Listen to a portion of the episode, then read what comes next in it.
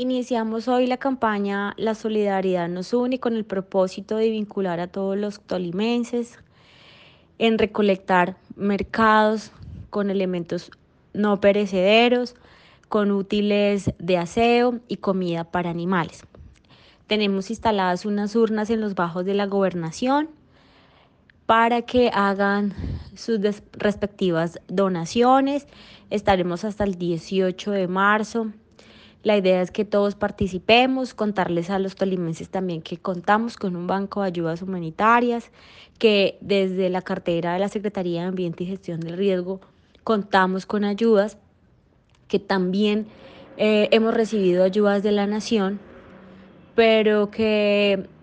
podemos llegarle a muchos más tolimenses que han sido afectados por esta temporada de lluvia y que todos nos unamos para que podamos llegar hasta el último rincón del Tolima. Les agradecemos mucho, estaremos hasta el 18 de marzo.